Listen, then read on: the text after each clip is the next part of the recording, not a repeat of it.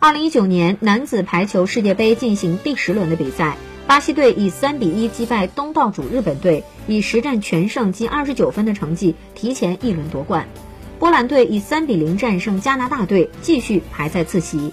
美国队以三比零轻取俄罗斯队，确保了前三名的位置。意大利队经过将近三个小时的苦战，以三比二险胜伊朗队。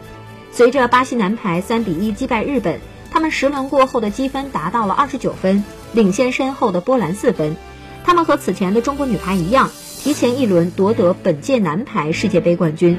此外，巴西男排还有望和中国女排一样冲击十一连胜，以十一连胜夺冠。最后一轮比赛，他们将对阵意大利男排。